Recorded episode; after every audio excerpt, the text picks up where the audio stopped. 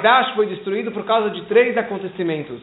O primeiro caso é Kamsa Bar Kamsa, foi destruído Jerusalém, Jerusalém foi destruído.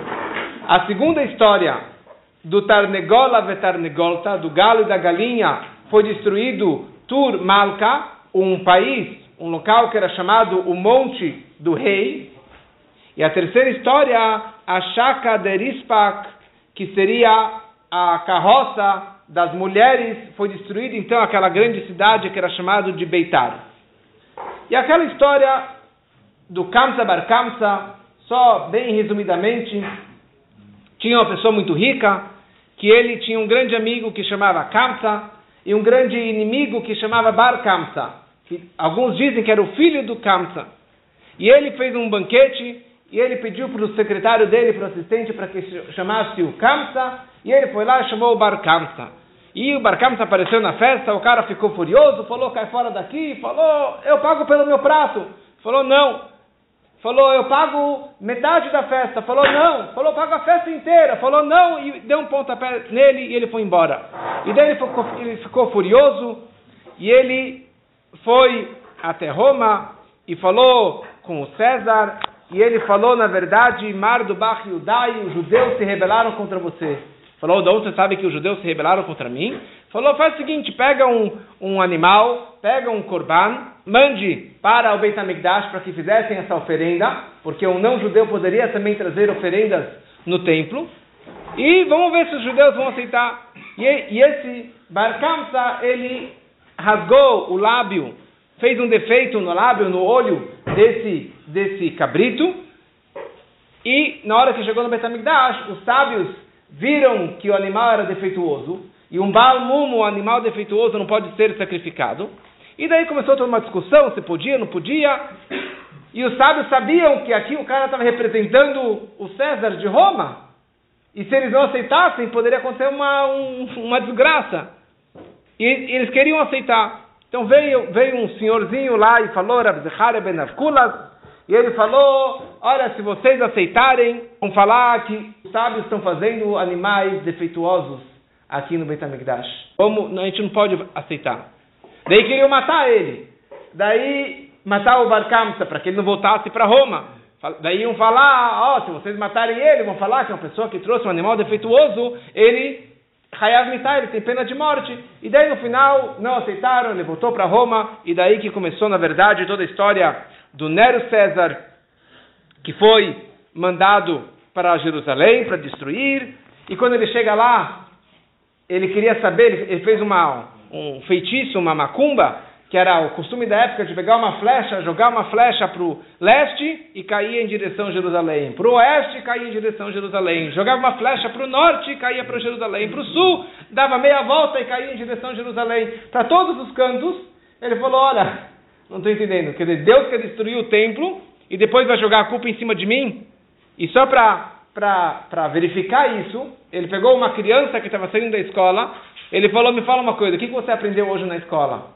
Ele falou que Deus, eu aprendi no profeta, que Deus vai mandar um gigante, um grande, um grande rei para destruir, mas no final ele vai ser rebaixado, no final esse grande rei vai ser morto. Ele falou: Eu não, eu vou cair fora dessa, porque eu, Deus quer destruir e vai jogar a culpa em cima de mim, e ele saiu, e o Nero, César, ele não era César ainda, mas ele, Nero, ele acabou se convertendo. É interessante que se você dá uma olhada na história, na Wikipedia, ele descreve que o Nero morreu ou se suicidou. Ele sumiu do mapa porque acabou se convertendo. Por isso que foi mandado, por isso que o rei mandou o Tito Flávio Vespasiano, que seria na verdade Vespasiano César. Ele não era César ainda, e daí ele foi cercou Jerusalém, todas as histórias que eu não vou entrar agora em todos os detalhes, o filho dele, que era o próprio Tito, que acabou destruindo o, o templo. Então, essa, na verdade, é a primeira história da razão do que levou à destruição do Betamigdash. O ódio sem sentido, uma raiva entre irmãos, que em vez de chamar o Kamsa, ele chamou Bar Kamsa, e por isso que acabou, na verdade, chegando até Roma e causando toda essa, essa revolta e a guerra e a destruição do Beit HaMikdash. Em Aguemará, estamos aqui no Daf Nun Zain, Amud Aleph, seria das linhas grandes a terceira linha. A terceira linha grande. E a Gemara fala o seguinte. A Gemara fala o seguinte. A Tarnegola vatarnegola vatarnegolta hariv tur malka. Por causa de um galo uma galinha foi destruído Tur Malka, ou seja, um país, um local que era chamado o Monte do Rei. E a, qual era o costume daquele local? Que quando saía o noivo e a noiva da Rupá, eles, em vez de mandar daminhas, hoje são meninos e meninas, quer dizer, não costume judaico, mas de colocar daminhas na frente, então colocavam um galo, pintinhos colocavam um galo, uma galinha para que desfilassem na frente do noivo e da noiva, que isso era um siman de brachá, um sinal de bênção, que esse casal se multiplique e frutifique como o, uma galinha, né, que bota vários ovos. Uma vez, estava passando na frente de uma cerimônia, na hora que o galo e a galinha estavam desfilando, passou lá um batalhão de soldados romanos eles foram lá, estavam com fome, e pegaram esse galo e a galinha. E os judeus ficaram é, é, revoltados, falou, que negócio é esse? Vocês vão pegar o galo e a galinha, que representa que uma brachá para os noivos, e espancaram esses soldados é, romanos. Os soldados foram para Roma, foram até o César e falou, falaram, Mardubach e Udai, os judeus se rebelaram contra você. E daí ele mandou um tzavala, milchamá, mandou todo sua, o seu exército para a guerra. Quando começou essa guerra, de, entre os judeus, tinha um judeu, só muito forte, que ele era chamado Ben Hadarom, o, o cara do sul, certo? Ele era do sul de Israel, esse era o apelido dele. Da Hava Kafitz Mila, que ele conseguia saltar um mil, um quilômetro. Toda vez que ele pulava, ele pulava assim super alto e pulava assim, corria rápido e pulava muito, muito alto. E dessa forma ele começou a matar um atrás do outro todos os soldados romanos. Quando o César viu isso, ele tirou a sua coroa, colocou no chão. Ele falou: Ribon de alma kule, Ribon olam, Senhor do universo. Se o Senhor quer que este homem, ou seja, que eu, seja entregue na mão deste homem da, do, do sul, então, tudo bem, então que seja entregue na mão dele. Mas vai ser meio vergonhoso essa situação. Mas aqui o César abaixou a cabeça e se ajoelhou para Deus e rezou para Deus. O que aconteceu? Naquele momento, este judeu, ele se rebelou contra Deus. E ele meio que gozou de Deus. E ele falou um versículo dos Salmos que é Ele falando tipo, Deus, nós não precisamos do Senhor. O grande soldado, então não precisamos mais do Senhor. Zombando de Deus. Pergunta a Guemará, afinal, quem falou esse salmo? Foi o rei Davi. O rei Davi que falou esse salmo. Porque para ele é um pecado e para o rei Davi não é um pecado. Fala Gumará, porque este homem ele falou zombando de Deus, falando se engrandecendo. Mas o rei Davi falando como um espanto, falou: Deus, o Senhor não vai nos abandonar. Tipo, nós precisamos da sua ajuda. Qual o final da história? Alebetakise. Este homem ele foi ao banheiro, e veio uma cobra e picou ele por baixo e dessa forma ele acabou morrendo. E daí o César falou: olha uma coisa, se acontecer uma situação como essa, um milagre como esse, uma vez, então sabe o que? É um sinal que eu não tenho que destruir, que não tenho que atacar os judeus. E ele deu para trás. E ele foi, abandonou os judeus, ele foi embora. Naquela hora que os judeus viram que o César foi embora com todos os soldados, eles começaram a cantar e beber e comemorar e dançar e comer e acenderam fogueiras e com tanta festa só que a luz dessas fogueiras era tão forte que lá no acampamento romano distante, a luz era tão forte dessas fogueiras que o anel que as pessoas, que os romanos usavam, que no anel tinha o carimbo, que tinha uma imagem no anel que era um carimbo, de tão forte que a fogueira do acampamento judeu era que o romano lá de longe no seu acampamento de noite conseguia enxergar a imagem que estava gravada no seu anel. Então eles falaram, então César falou, Mihada Kahado Beiudai, os judeus estão zombando de mim, eles estão felizes que eles venceram a guerra. Imagina, eles não venceram a guerra, eu que fui para trás. Então por isso ele falou, agora sim que eu vou batalhar e vou guerrear contra os judeus. E aqui a Gemara começa a descrever o sangramento e as mortes que tiveram nesse local que era chamado Tur Malka, a montanha real. Falou Rabassi, 300 mil soldados de, com espadas subiram nessa montanha real, que estavam lá os judeus. Era um lado da montanha, mas do outro lado da montanha, que era muito grande essa montanha, esse, esse, esse eles nem sabiam do que estava rolando do outro lado da montanha. E eles estavam lá de boa, tranquilos e comemorando, e não sabiam o que estava acontecendo, a desgraça, a matança do outro lado da montanha. O Pasuk, que nós falamos agora no Echa, Bilá Hashem, Veloch Amal Et Kol Neot Yaakov. Quer dizer que Hashem não teve pena de todas as casas do Jacó.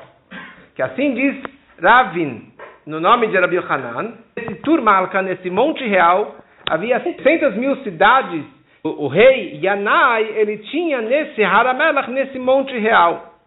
Então, o que o profeta está aqui lamentando no Eichá, que Hashem, na verdade, acabou com todas essas cidades. Um local que era tão grande, agora não aguenta mais, não tem mais ninguém morando lá, está tudo destruído.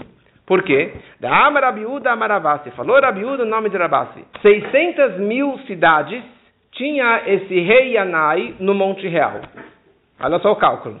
E cada uma dessas 600 mil cidades tinha Keyotse Mitzrayim, tinha 600 mil judeus como que saíram do Egito. Então 600 mil vezes 600 mil dá 360 bilhões. Fora três cidades, que em três dessas cidades tinha nela o dobro dos judeus que saíram do Egito, ou seja, tinha lá 1 milhão e 200. Quais eram as três cidades?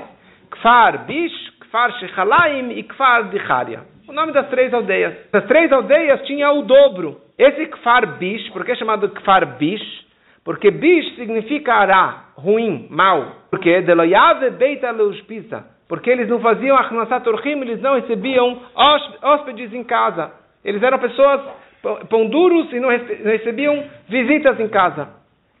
Kfar Shechalaim é chamado porque a parnassá, o sustento das pessoas da cidade, era de uma comida que chamava shichalaim. Essa comida é uma verdura quente e seca e só tem um gosto assim, sem graça. Ardichraya é a aldeia dos machos, a aldeia dos homens. Por quê? Disse Rabbi Yohanan, que as mulheres primeiro elas davam luz a meninos e depois davam luz para uma menina, o poscote, e ali elas paravam, com isso elas paravam a produção.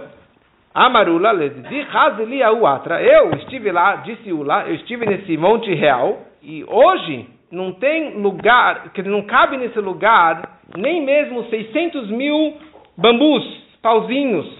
E na prática você me fala que tinham 600 mil judeus. Em cada uma dessas 600 mil cidades, aqui é impossível. Como assim? É contraditório, não é um lugar tão grande assim. Assim disse um, um que era um uh, dos reformistas da época, disse para Hanina, ele falou, Shekuri Meshakrito, vocês estão mentindo. Como você pode falar uma coisa dessa, que cabem tantos judeus, bilhões de judeus, você não cabe nem 600 mil bambus, ou ele falou porque Eretz Tzvi Ktiva. Israel é chamado Eretz Tzvi, a terra do veado, para nos ensinar. Da mesma forma que um veado, o couro do veado, você pode ver que o veado, o couro dele é totalmente esticado, diferente do, do couro de uma vaca, de um boi, que é solto. O couro do veado, ele é bem tight, ele é bem apertado nele.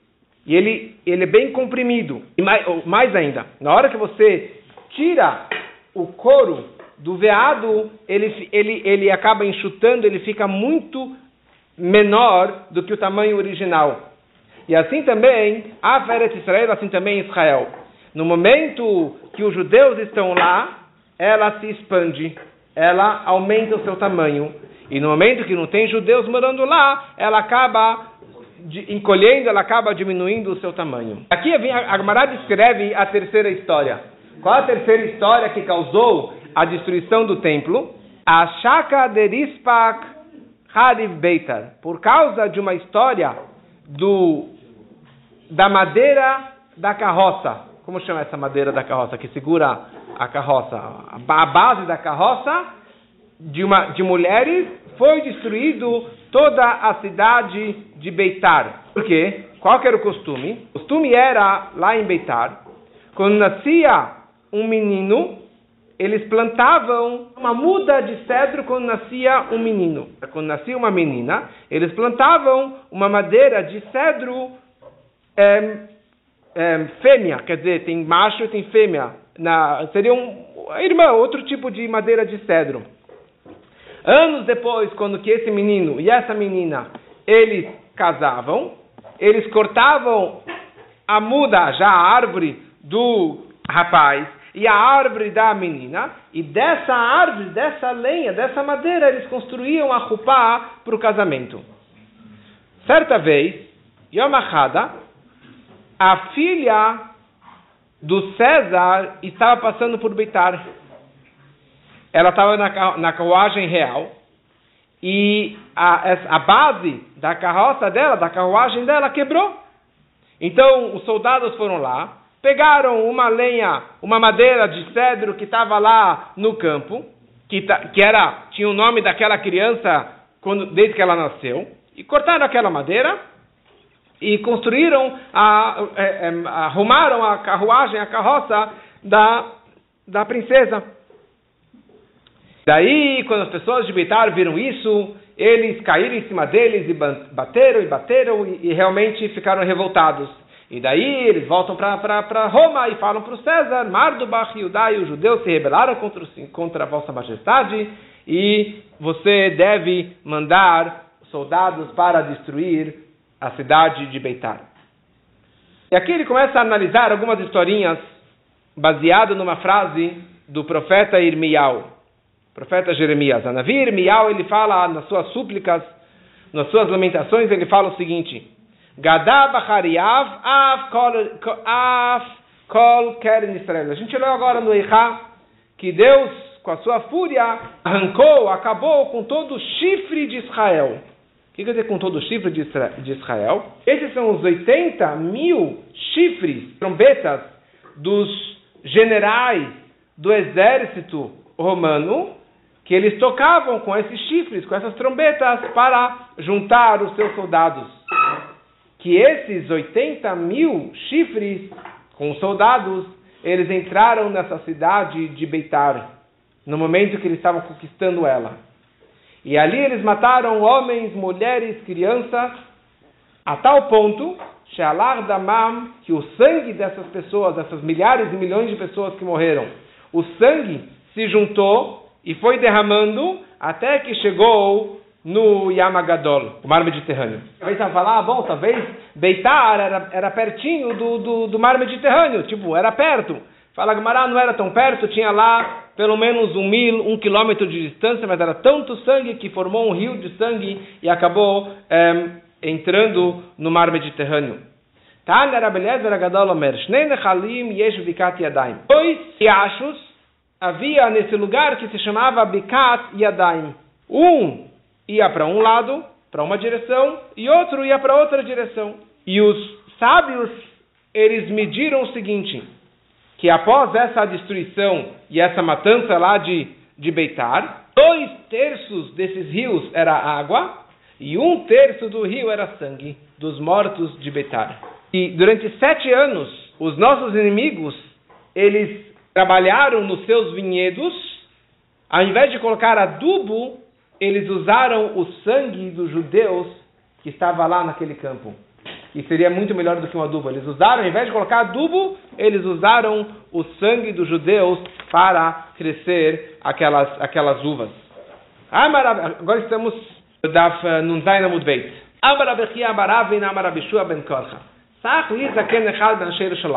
Me contou um senhor das pessoas de Jerusalém.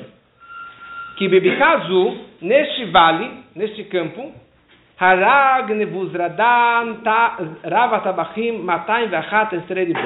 Neste lugar, Nebuzradan, que ele era chamado o Sar Ravatabachim, o chefe dos açougueiros, açougueiro quer dizer alguém que mata muito boi, e ele era o chefe dos açougueiros, quer dizer, a pessoa que mais matou judeus na destruição do templo.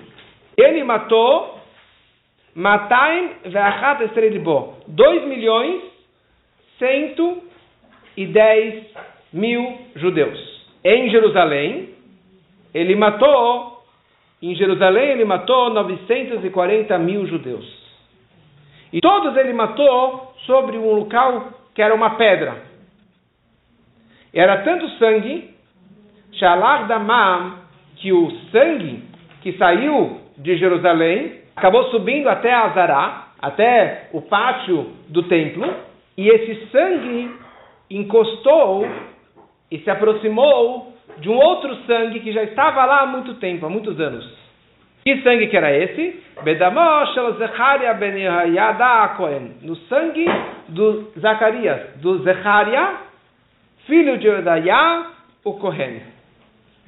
Que esse Zecharia já havia sido morto anos antes por judeus numa outra história que aconteceu um tempo atrás. E a história, em resumo, é o seguinte: depois que Yehoiada HaKohen ele faleceu, os ministros de Judá vieram para o Melech Yoash, para o rei Yoash, e falaram e, forçaram ele e orientaram ele para que para que largasse o judaísmo, para que ele fosse contra Deus, que ele abandonasse o serviço do Beit HaMikdash. E ele obedeceu, como muitos reis daquela época que realmente foram contra Hashem, reis nossos, judeus de Yudá. Então Deus enviou Zecharia Hanavi, o profeta Zacarias, para advertir o povo de Israel para que parassem de fazer idolatria, para que se aproximassem da Torá e que voltassem para o caminho correto. Então esses ministros de Judá, eles se ergueram e assassinaram o próprio Zecharia Navi, o grande tzadik, o grande homem Zecharia, o profeta Zacarias, mataram ele por ordem deste rei perverso, esse rei Joash. Quando esses milhares e milhões de sangue dos judeus que foram mortos acabou derramando e acabou se encontrando e, e tocando no sangue que já estava borbulhando do Zacarias, do Zecharia. E é isso que está escrito, Vedamim, Vedamim, Nagal, que sangue com sangue se encontraram, se, se tocaram. Esse Nebuzradan, ele viu todo aquele sangue, e de repente ele chega no pátio do, do Beit HaMikdash, e ele vê Ledame de Zecharia, o sangue desse Zecharia, que estava borbulhando e saindo do chão do pátio do Beit HaMikdash, borbulhando e saindo debaixo da terra no pátio do Beit HaMikdash. Então Nebuzaradan ficou assustado. Ele perguntou para os Koanim, perguntou, Maihi, o que, que é isso? Tipo, não é natural de ter um sangue borbulhando saindo da terra? Então eles falaram para ele, olha, inventaram uma história, falaram, olha, Dam Zevachim, isso aqui era o, o sangue dos, dos sacrifícios que foram derramados aqui, dos animais, dos bois, dos cabritos que, que foram abatidos, é esse sangue de animal. Ele falou, deixa eu ver. Ele foi lá, trouxe vários animais e matou vários animais. Ele viu que o sangue não era a mesma tonalidade, não era o mesmo tipo de sangue. Ele viu que eles estavam mentindo.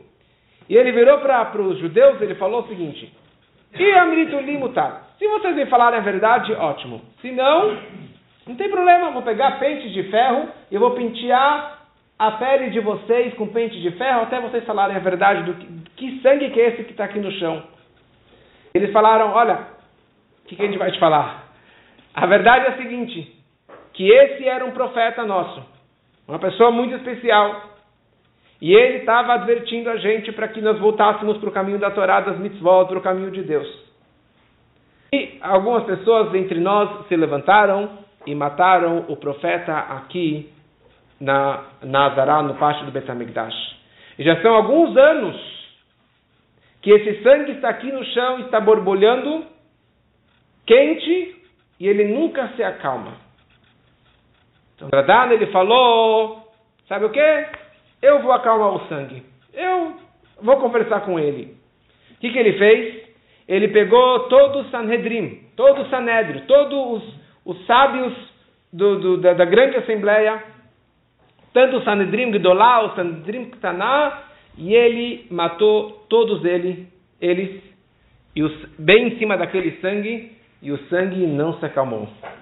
Ele pegou rapazes, pegou moças, matou, e o sangue não se acalmou.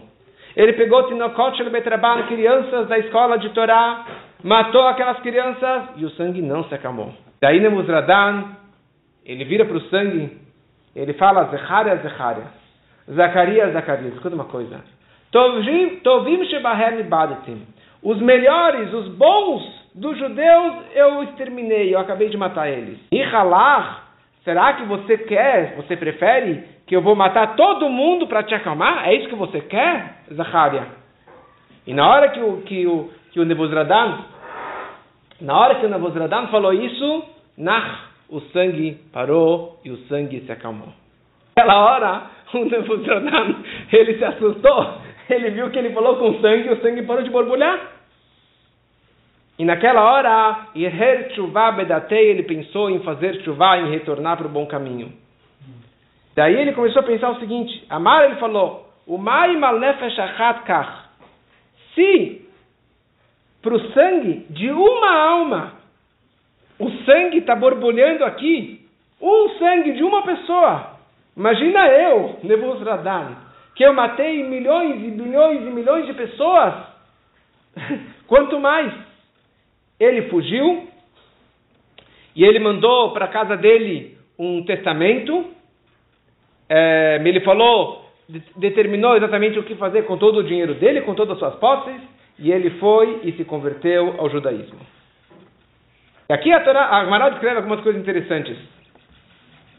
Ele descreve sobre algumas pessoas que acabaram se convertendo e cada um se converteu de uma forma diferente.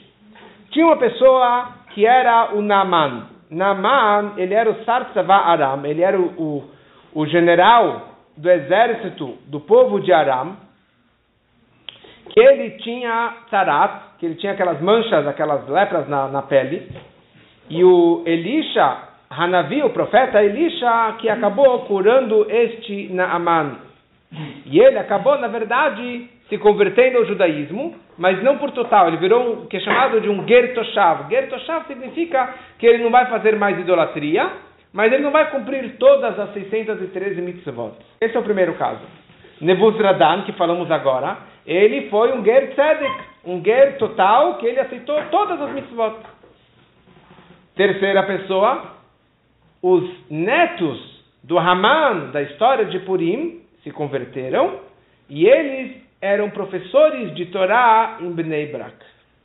Dos netos de Sisra, quem era Sisra? Sisra ele era o general do exército do rei Yavin de Hatzor, do país de Hatzor, que ele era o general das carruagens do exército lá de Hatzor, e o seu exército tinha 900 carruagens de ferro.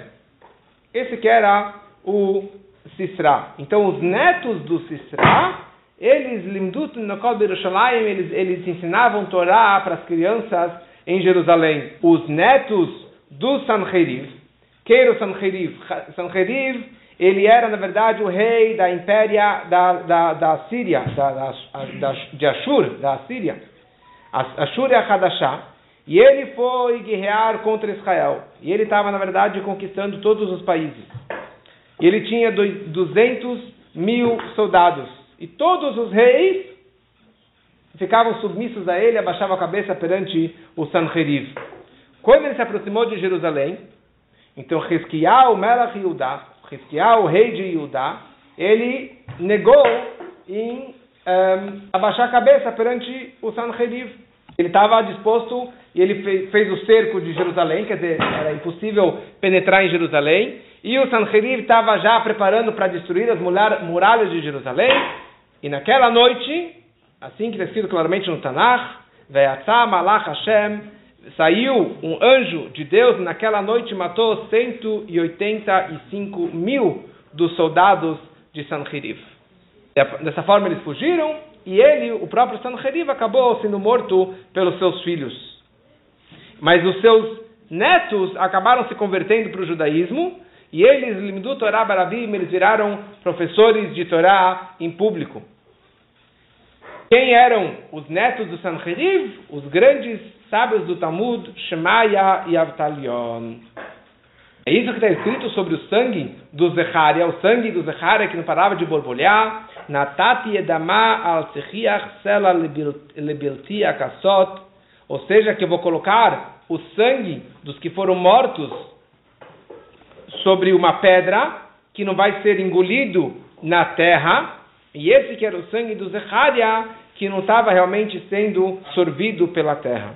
Na história do Yaakov Avino, quando que ele foi pegar a brachá do pai, o pai ia dar brachá para o Esav, o Yaakov furou fila e foi lá e pegou as bênçãos do pai. Qual foi a, as grandes brachot que o Isaac deu para o Yaakov? A grande frase conhecida, Hakol, Kol Yaakov, Hayadai Medei Esav. A voz é a voz do Jacó e as mãos são as mãos do Esav. Né? Por causa que ele viu que a voz era do filho, mas ele encostou na mão, ele estava com a pele, com o casaco peludo, que era na verdade do irmão dele. Está escrito Hakol Kol, duas vezes a voz, a voz, por que duas vezes voz? Porque isso representa, Adrianos o César Adrianus, é, que não, a, a, a, o tom da voz dele, ele herdou isso Yaakov. No momento que o Adrianus ele foi ao Egito, conquistou a Alessandria e ele matou lá 600 mil vezes 600 mil pessoas. Ah, desculpa, é, o dobro de 600 mil, que era o dobro dos judeus que saíram do Egito. Essa era a primeira voz. E a segunda Kol representa Vespasiano César. No momento que Vespasiano César ele foi na cidade de Beitar e ele matou lá 4 milhões de judeus. Outros dizem que ele matou 40, 40 milhões de judeus. E isso representa a voz dele. O que, que representa a mão, que é a mão de Esav? Isso representa o reino, o reinado, Esav representa Edom, que, é, que são os romanos, é a mão dos romanos, do, do, rei, do reinado perverso, do reino perverso dos romanos, que destruiu a nossa casa e queimou o nosso santuário, e nós fomos exilados da nossa terra na, após a destruição do Beit HaMikdash. Essa é uma explicação sobre Yaakov Kol Yaakov. A voz é a voz do Yaakov. Mais uma explicação. A voz de Yaakov representa a nossa reza. Porque lachat ba. Toda a nossa reza, para ela dar certo, para ter um fruto da nossa reza, tem que ter a voz do Yaakov dentro da minha boca. Quer dizer, não sou eu que estou rezando, mas é a, a voz, o poder, a brachá do Yaakov, que está que tá me ajudando na minha reza. De. Já as mãos é a mão de Esav. Quer dizer, toda a questão da guerra. Porque porque não existe nenhuma guerra que sai vitorioso que não tem um descendente do Esav, que não tem a força da descendência do Esav. E agora a Gemara começa falando sobre um pouquinho sobre Lashonara, sobre maledicência. Que através de Lashonara, por causa de Lashonara, o Beit HaMikdash, as histórias que falamos antes, a história de, de, de Kamsa Bar Kamsa, por isso que o templo foi destruído e milhões de judeus foram mortos. Porque disse Rabelazar, Beshot Lashon Techave, com o chicote ou com o bastão, a língua vai apagar. E por causa da guerra que vem do Lashon Ará, você falando mal de outras pessoas, e isso aumenta no mundo, e isso acaba, na verdade, diminuindo e apagando a luz do nosso povo. Amarabil da Marav, o que, que significa isso que consta no Teilim, nos Salmos do rei Davi? Al Narod Bavel, nós falamos eh, durante a semana, nós falamos antes do Berkat Amazon, nós falamos Al Narod Bavel, Sham Yashavnu, Sham Gam Bachinu, Bezachrei Zion, que nas margens do, de Bavel, ali nós sentávamos e também chorávamos lembrando Sion, lembrando de Jerusalém. Quem estava rezando isso? O rei Davi, antes do Betamigdash ter sido construído. Porque Deus mostrou para o rei Davi a destruição do primeiro Betamigdash e mostrou para ele a futura destruição do segundo Betamigdash. Porque Al Narod Bavel, as margens de Bavel da Babilônia, representa a destruição do primeiro Betamigdash que foi através dos babilônios. Estávamos Shame Ashavnu Gambachino. Estávamos também chorando pela destruição do, da, da, da, Babilônia, do primeiro Beit HaMikdash. O segundo Beit HaMikdash, que a gente fala, Zachor Hashem Livnei Edom Et Yom Yerushalayim, Aomrim, Aru Aru Ada Yesod Ba, ou seja, a destruição do segundo templo que veio através de Edom, que é Roma, os romanos que destruíram o segundo Beit HaMikdash. E aqui ele descreve uma história muito, muito triste, muito pesada, que é sobre um, um, um, um passu que fala que Alecha Aragno Kalayom Nechavno Ketson Tifcha, que para você foi morto todo dia e nós fomos considerados como um rebanho que foi abatido. Aqui ele traz uma história de uma mulher que tinha sete filhos. Tem que é a história de Hana, mas aqui na Gemara não, não consta o nome dela, mas é uma mulher que tinha sete filhos. Eles foram levados na frente do César, do imperador, e levaram ela com sete filhos. E daí o rei chama o primeiro filho e ele fala: se curve, sirva avodat Havim para idolatria. Ele falou: desculpa, o primeiro mandamento está escrito: Anohi Hashem Elokecha, eu sou teu Deus que te tirou do Egito. Nós podemos servir só um Deus e não outros deuses. Pegaram o garoto e mataram ele. Trouxeram o segundo filho perante o César. E ele falou: Vai, sirva a idolatria. Ele falou: O segundo mandamento: Você não pode ter outros deuses. Deus falou que eu não posso ter outros deuses. Pegou o garoto e matou o segundo filho. O terceiro filho Sirva a idolatria. Ele falou, está escrito, Elohim Haram. A pessoa que vai servir a, a, outros deuses, ele, ele tem pena de morte. Pegou ele, esse garoto e matou ele também. Pegou o próximo filho. Sirva a idolatria. Ele falou, você não pode se curvar para outros deuses. Pegou e matou aquele filho também. Tudo na frente da mãe. Pegou o próximo filho, falou, sirva a idolatria. Ele falou, Shema Israel, Adonai Adonai Echad. Não posso. Pegou e matou ele também. Pegou o próximo filho, sirva a idolatria. Ele falou, Veadata Ayom Hashevotal, para achar dessa semana, Veadata Ayom Hashevotal Lavavecha, coloque no seu coração que Hashem, Elohim, nos céus, acima, na terra, abaixo, ei, não, não tem nada, mais nada fora Deus, não posso servir idolatria. E matou aquele garoto também. Bom, o próximo, falou sirva idolatria, ele falou, Et Hashem, Marta Yom, Hashem nos escolheu entre todos os povos, nós escolhemos Hashem entre todos os outros deuses, e não, não tem como servir outro Deus. Nós fizemos esse juramento, e ele também fez esse juramento. Esse era o último filho.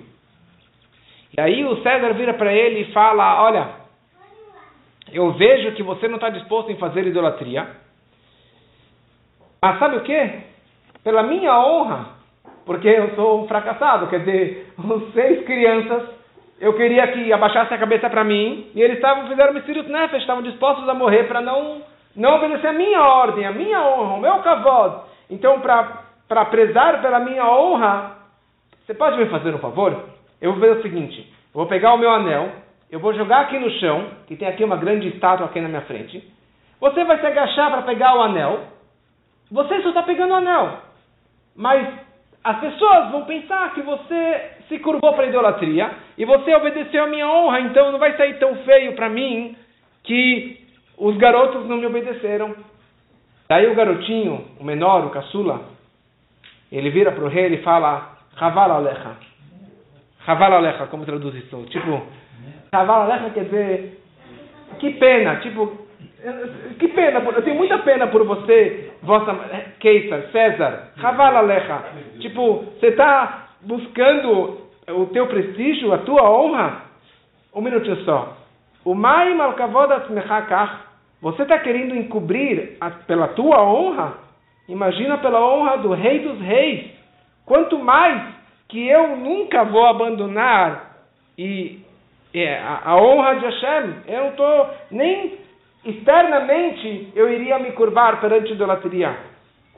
O rei foi lá e matou aquele sétimo filho também. Na verdade, antes que mataram os sete filhos, quando eles estavam indo para a morte, quando estavam se despedindo da mãe, Então a mãe pediu, por favor, traga meu filho aqui perto de mim, para que eu possa pelo menos beijar os meus filhos.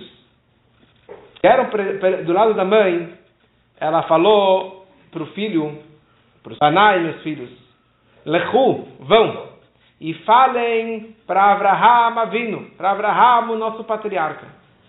Abraham Avinu, você, Abraham, a cada da Echad, você montou um altar para colocar um filho, o Yitzhak, no altar, no Akedat Yitzhak.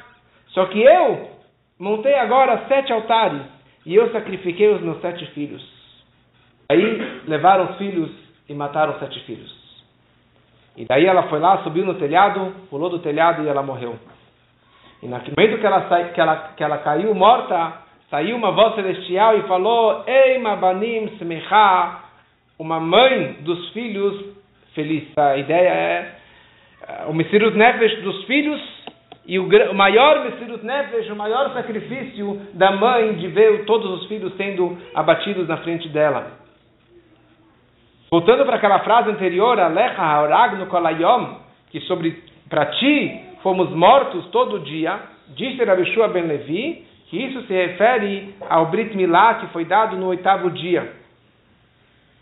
Sente, às vezes, é, por causa do, da, do, da, circuncisão, por causa do Brit Milá, aquela criança ela pode acabar falecendo.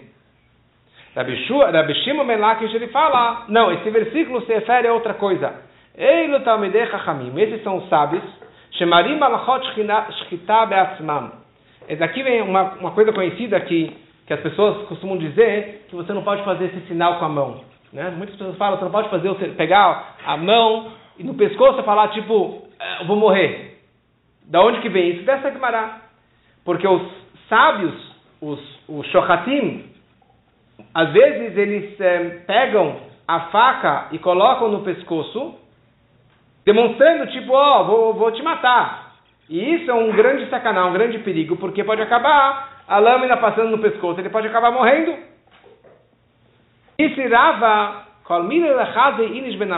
Qualquer coisa que a pessoa, ela.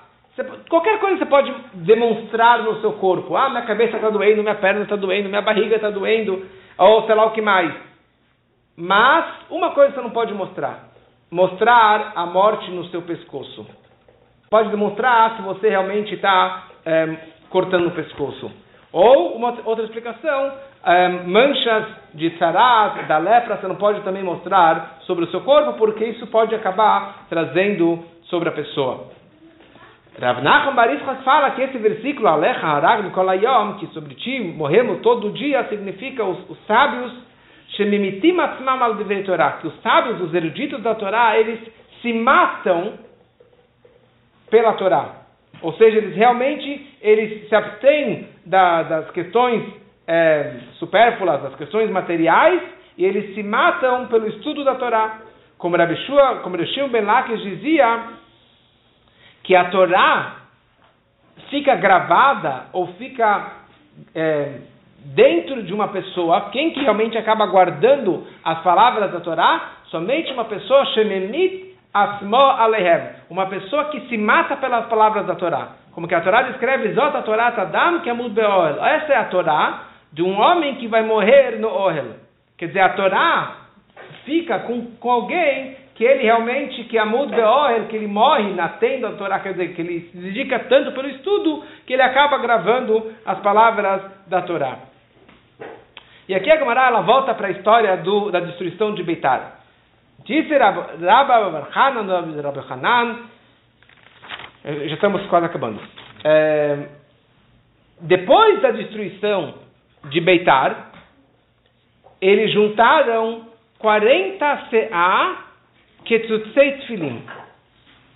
Quem foi nos campos de concentração e viram lá montes e montes de sapatos dos falecidos é, e objetos perdidos que ficaram guardados nos museus do Holocausto. Então aqui era o Museu do Holocausto, era o Museu da Destruição de Beitar. Eles juntaram 40 CA, uma medida muito grande, de caixinhas de tfilim que ficaram lá largados e abandonados. Rabiana disse, eram três cestas três vezes, três cestas de 40 CA que foram achados lá em Beitar. Outra opinião é 40 caixas de 3 e 3 é. E, na verdade, a discussão é, um estava falando só sobre o filim da mão, e outro estava falando sobre o filim da cabeça, porque o filim da cabeça, talvez antigamente era maior, porque tem quatro caixinhas, então um está falando a medida de todos os filim, e outro está falando do filim só do braço, e outro só o filim da cabeça. Da base disse, que já mais, é, mais pesado, ele fala que 40 cabin, 40 medidas de crânios foram encontrados nessa pedra na destruição do Beit HaMikdash. 40 cabin, medidas de tantos crânios que foram encontrados lá. Outros diz nove cabin. Isso que representa o, o Pasuk Barba Velash Dudash Elach Hashesh Ela Sela, que realmente estava nessa pedra, estava as crianças, que desses crânios que estavam lá é, abandonados sobre essa pedra. Nós lemos, lemos agora no Eicha, Benei Sion Ekarim, Hamisulaim Bapaz o que, o que os filhos de Sion, queridos, que são uh, Mesulaim Bapaz. Aqui ele vai falar uma coisa muito interessante, que é por um lado muito bonito, mas por outro lado muito triste, falar sobre a beleza das pessoas de Israel e principalmente a beleza das pessoas de Jerusalém. Então essa beleza não pode ser somente a questão de ouro.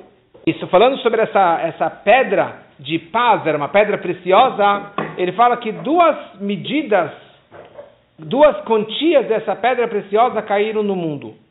Uma Roma acabou adquirindo e a outra metade acabou caindo para o resto do mundo. A maioria dessa pedra preciosa estava em Roma e não em Jerusalém. Então, qual que era realmente a beleza de Jerusalém? Que a beleza natural dos moradores de Jerusalém era tão grande, eles eram tão lindos e lindas, a tal ponto que essa pedra preciosa, paz, era nada em comparação ao brilho da beleza, do brilho da beleza física das, das pessoas de Jerusalém. Havia 400 sinagogas numa cidade de Beitar. Em cada sinagoga tinha 400 professores de crianças. Cada professor tinha 400 crianças. Ou seja, descrevendo que tinha 64 milhões de crianças que estavam estudando lá em Beitar. E quando que o quando que o inimigo entrava lá, eles perfuravam o inimigo com bastões ou com lanças. Quando o inimigo ficou mais forte, então os inimigos pegaram todo o Sefer Torah, embrulhar, embrulharam eles com Sefer Torah e colocaram fogo. Ou seja, que a Torá não somente que não ajudou eles, é, mas a Torá foi queimada junto com eles. E essa que é a ideia é nafshi, quer dizer que os meus olhos estão com tantas lágrimas de tanto Mikol Benotiri, de todas as filhas, de todas as crianças da minha cidade de Beitar, que realmente acabou morrendo porque. É, e as outras cidades eram chamadas de Benot Yerushalayim. E aqui a última história da Gemara. A Gemara fala, Tanura Banan, uma história, de uma história que aconteceu com Rabi Shua ben Hanania, que ele foi para uma grande cidade em Roma. E falaram para ele, olha, saiba que naquela prisão tem um judeu, lindo, maravilhoso, assim, um, um Efeinaim, olhos maravilhosos e uma aparência muito bonita.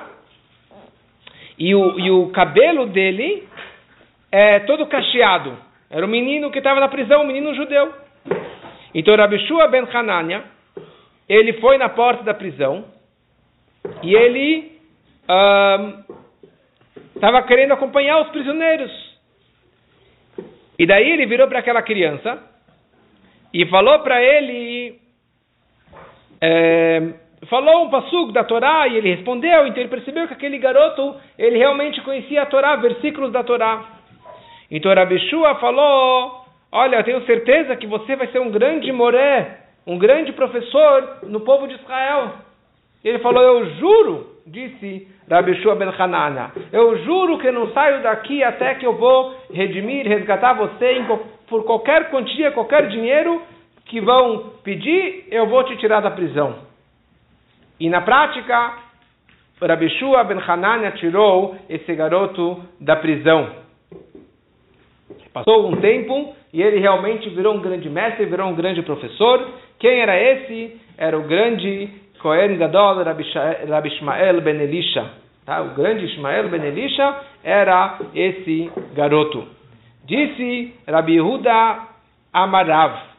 Aconteceu com o filho e com a filha do Rabi Ishmael ben Elisha que eles foram presos. E daí, e eles eram muito bonitos também. E o pai era tão bonito, então os filhos também eram muito bonitos. E os, o patrão do menino e o patrão da menina, eles estavam no local. Então eles falaram: Olha, eu tenho um, um escravo muito bonito, mais lindo do mundo. E, e o outro falou: Eu tenho uma escrava que é linda, muito bonita. Então eles falaram: Vamos casar entre os dois. E daí a gente vai, eles vão ter filhos. E a gente vai ficar muito rico, porque a gente vai ter é, garotos, é, vão vender muito, por muito dinheiro. Então eles pegaram os dois, que eram dois irmãos, colocaram eles num quarto escuro. Só que um ficou num canto do quarto. E ela ficou no outro canto do quarto. E ele falou, o garoto falou, Ani Kohen, eu sou Kohen, filho de Kohen Gadol. Como que eu vou casar com uma escrava? Ele não sabia que era a irmã dele, que também é proibido. E ela falando, eu sou uma Kohenet, filho de Kohanim Gedolim, como que eu vou casar com um escravo? E ela ficou chorando do canto dela a noite toda. Quando amanheceu e entrou a luz no quarto, eles viram que eles eram irmãos. E eles se abraçaram e choraram, e choraram, e choraram, até que os dois acabaram falecendo. E é isso que a gente falou agora no Echa, Sobre esses eu estou chorando. Meu olho, meu olho está derramando água, derramando lágrimas. Disse Reishlá que já aconteceu com uma mulher, ela chamava Safnat Basfeniel. Porque ela era chamada Safnat? Porque todo mundo olhava a beleza dela. Bat Peniel, que era a filha do Cohen Gadol, que trabalhou Peniel, que na face de Deus, ou seja, trabalhou Lifnai Velifnim, no Santo dos Santos, no Kodesh HaKodashim. E ela, o, o dono da prisão, queria pecar com ela. E daí, na manhã seguinte, ele vestiu ela com sete casacos e levou e levou ela para a feira de escravos. Veio uma pessoa, um cobrador, que era muito feio, e falou para o patrão dela: Eu quero ver a beleza dessa, dessa, dessa escrava. E ele falou: Você é ignorante? Se você quer comprar, compra, porque não tem nenhuma mulher mais bonita do que ela. E ele falou: Eu quero ver a beleza dela. Daí tirou um casaco, dois casacos, tirou seis casacos, e ela ficou só com o último casaco em cima do corpo. Daí ela rasgou o casaco e ela pulou no chão. E ela vira para Hashem e ela fala, Ribonosh Elolam, Senhor do Universo. E Maleino Lohasta, se sobre nós você não se preocupa, que está nos castigando dessa forma, mas pelo menos, por que, que o Senhor não preza pela santidade do teu grande nome? Olha só o vexame que está fazendo com seus filhos, com os judeus. Olha só, está fazendo com, teu, com, com teus filhos? Você está tá em silêncio, Hashem? E é isso que o que lemos agora também, que o Irmia ele fala, Batami, minha fi, a filha do meu povo, que ela coloca um saco e ela pula na terra, no chão. Ou seja, a desgraça não é só, não é nossa, a, a desgraça é tua, Hashem, e a desgraça é nossa, Hashem. Quer dizer que quer dizer que o nome de Hashem também está sendo desprezado no momento dessa história dessa mulher. Eu uma vez, uma pessoa, ele queria casar com a mulher do seu patrão. Patrão dele ensinou para ele marcenaria. Então, uma vez, o patrão queria pegar dinheiro emprestado do seu funcionário e ele falou: Não tem problema, manda tua mulher para cá e eu vou emprestar dinheiro para ela. E ele escutou a história, ele caiu na, na armadilha, mandou a esposa que pegasse o dinheiro emprestado e ali ela ficou três dias na casa do funcionário. Depois de três dias, o, o patrão se tocou que a mulher não tinha voltado. E daí ela, ele foi lá e perguntou: cadê, cadê minha mulher? Ela falou: tua mulher? Não sei, já faz tempo que ela foi embora. Ela pegou o dinheiro foi embora. E eu ouvi falar que as crianças na história, na, na, na estrada, acabaram aprontando com ela. E daí o, o, o patrão, bobo, vira para o funcionário e perguntou para ele: falou, o que, que eu faço? Ele falou: sabe o que você faz? Divorcia tua mulher. Porque, imagina. E daí ele falou: não posso. Custa muito dinheiro. Não tem esse dinheiro para pagar para ela, pela Ktubá, pelo, pelo divórcio. Ele falou: eu te empresto esse dinheiro. Emprestou para ele o dinheiro, ele divorciou, e o cara foi lá e casou com a mulher. Quando passou um tempo e ele precisava pagar a dívida e ele não tinha o dinheiro para pagar a dívida, então ele falou: sabe o que? Vira meu escravo, vem trabalhar para mim para pagar tua, pela tua dívida. E daí que aconteceu? O aluno e o, o funcionário e a mulher a, a, do passado estavam lá comendo o banquete super, super bem, e ele, o velho patrão e velho marido, ele estava lá servindo é, como escravo para os dois. E ele estava derramando lágrimas e caindo as lágrimas no copo dele de tanto sofrimento. E naquele momento foi carimbado o Gzar Din, o decreto celestial sobre a destruição do Beit HaMikdash e das outras cidades por causa dessa história. E com isso concluímos as histórias da Gemara de Gittin sobre a destruição do Beit HaMikdash. Que possamos, muito em breve, chegar no Beit HaMikdash, que possamos ainda hoje testemunhar e ver a construção do terceiro Beit HaMikdash, que seja muito em breve, se Deus quiser.